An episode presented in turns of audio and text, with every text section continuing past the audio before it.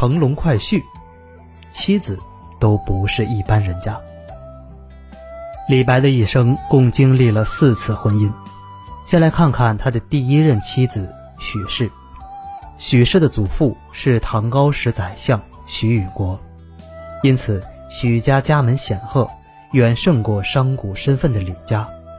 而且李白在给安州裴长史的信中坦言，许相公家见招，妻以孙女，便妻寄于此，至日移三双眼。自己是许相公为自己的女婿招上门夫婿进来的，已经在许家生活了多年。在古代，入赘女家的男性容易被他人戴上有色眼镜看，可李白似乎是受到西域少数民族风俗的影响。婚姻观念较为平等，且自己与许家门不当户不对，也就不在意了。他所看重的是能够入赘后的政治资源，进而争取在政坛大展拳脚，实现抱负。许家小姐不但不嫌弃他，反而欣赏他的才华与理想。从开元十五年到开元二十八年的十三年间，好游山玩水，寻欢作乐。许氏仍然在经济和精神上给予他较大支持，还为他生了一儿伯禽和一女平阳。只可惜许氏去世的早。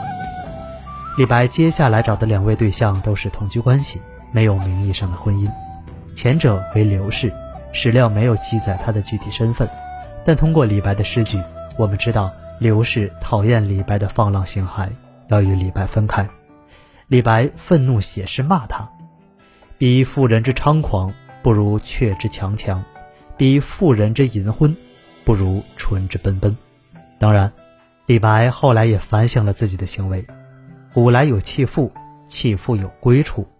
今日妾辞君，辞君遣何去？之后，李白又和一个东鲁地区不知姓名的妇人同居，还生下一个儿子李颇离。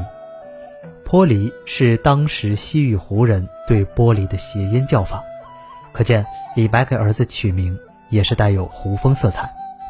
李白之所以只和这两位同居而不正式成亲，可能是觉得门第不高，不能给自己带来足够的政治资源。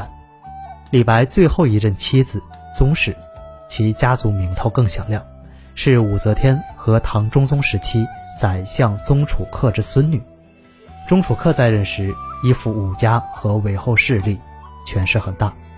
但是在唐隆政变后被李隆基和太平公主铲除，宗楚客虽然伏诛，家道中落，但是宗家在当时还有一定的影响力。李白正是看中了这一点，入赘了宗家。这位宗室也很照顾李白的生活起居，给晚年陷于穷困的李白带来了新的希望。安史之乱时，李白因参加永王李璘的幕府而被朝廷监禁，宗室一家也是设法营救。由此，我们可以发现一个有趣的现象：大户人家的闺秀在李白面前显得更加温柔贤惠，对他各种放浪和离谱的行为包容度更高。这可能是因为大家闺秀在书香门第长大，所受到的礼法教育更多，更加尊崇妇道。李白作为商贾弟子，又对婚姻有着比较功利的思想，即便是受到他人的鄙视与嘲讽，能和这样的妻子结合，对他来说也是幸运无比的。再有可能是贵人相助，挚友请客与粉丝打赏。不过问题来了，李白不怎么顾家，常年在外游山玩水、走亲访友，即便是出门的时候，妻子给了比较多的钱，出门这么久。也会花光啊，那李白又是怎么支撑下去的？首先，他的朋友很不一般，他在蜀中有一个道士好友袁丹丘。袁丹丘何许人也？李唐尊道教为国教，道士们得到国家政策的大力支持，不少道士都比较富裕。这位袁丹丘是当时道教上清派掌门人胡子阳的弟子。在河南嵩山等处有不少产业，还和唐玄宗的一位修道的至亲妹妹玉真公主是道友关系。李白在他的影响下，越来越成为一个修道者。在蜀中时，二人就倾心相交。等到李白第一次赴长安没有收获时，袁丹丘便邀请李白来嵩山一起修炼。李白在嵩山住了几个月，还和袁丹丘一起到随州，一起拜谒胡子阳。李白对多年好友也是毫不客气，让人家有什么好酒都拿出来，不要藏着掖着。好景好酒好朋友，要不是李白一直想着建功立业，到处闯荡，他可能一辈子在这里享受被丹丘生罩着的生活了。李白的另一位重量级好友是贺知章。时任唐朝廷的秘书监，当时李白正好到长安，向他呈阅自己的《蜀道难》和《乌七曲》等词稿。贺知章看后大为惊讶，感叹李白是太白星经下凡，是谪仙人。贺知章也是著名的酒鬼，与李白等七人并称饮中八仙，二人互相欣赏，结为莫逆之交。贺知章经常请李白喝酒吃饭，一次两次。喝酒没带钱，贺知章直接掏出腰间的金龟饰品当酒钱付了。李白每次想到这些往事，都不由得感动流泪。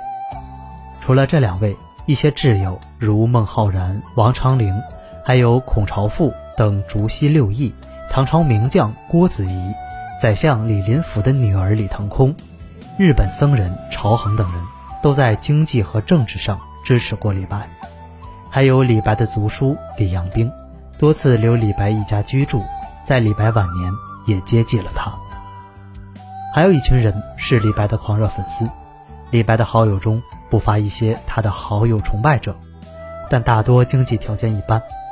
而那些花功夫追星给李白打赏的，不乏大户弟子，其中最著名的是元敬县县令诗人汪伦。清代袁枚写的《随园诗话补遗》曾记载了关于汪伦的故事。本来李白不认识汪伦，是汪伦听说李白居住在李阳冰家里，便写信给李白说：“先生您喜欢旅游吗？我这里有十里桃花，非常漂亮。先生您喜欢饮酒吗？我这里有万家酒店，可以让您喝个痛快。”李白一看到这封信就动了心，欣然前往汪伦所在之处。结果却没有发现汪伦信中所说的景象。汪伦热情地将他请进家中，以桃花潭水酿成的美酒招待李白，并解释道：“十里桃花是我家十里外一片潭水的名字，而万家酒店是酒楼的招牌。”一般人听了这番解释，肯定会认为自己受到了愚弄，但李白是性情中人，认为汪伦招待自己的心是真诚的。便留下来住了几日，天天吃王伦的，喝王伦的。临别之际，汪伦送了他八匹名马和十段官锦，还表演了一番当地民俗踏歌，为李白饯行。李白大受感动，赠一诗以感谢汪伦：“李白乘舟将欲行，忽闻岸上踏歌声。桃花潭水深千尺，不及汪伦送我情。”另一位李白的铁粉是魏万，上演了一出千里追星的好戏。他跟着李白的行程跑遍了开封、鲁南、江东等地，最终到了扬州才见到李白。二人一起游览金陵城。魏万论年龄是李白的晚辈，特地准备了礼物拜访。李白很欣赏这个年轻人，认为他将来一定会大有名气。李白名动天下后。走到哪里，就会有一些粉丝前来寻求见面，然后给李白一些赠礼。所以，李白如果没有在战乱之地，再怎么穷困，也不至于饿死。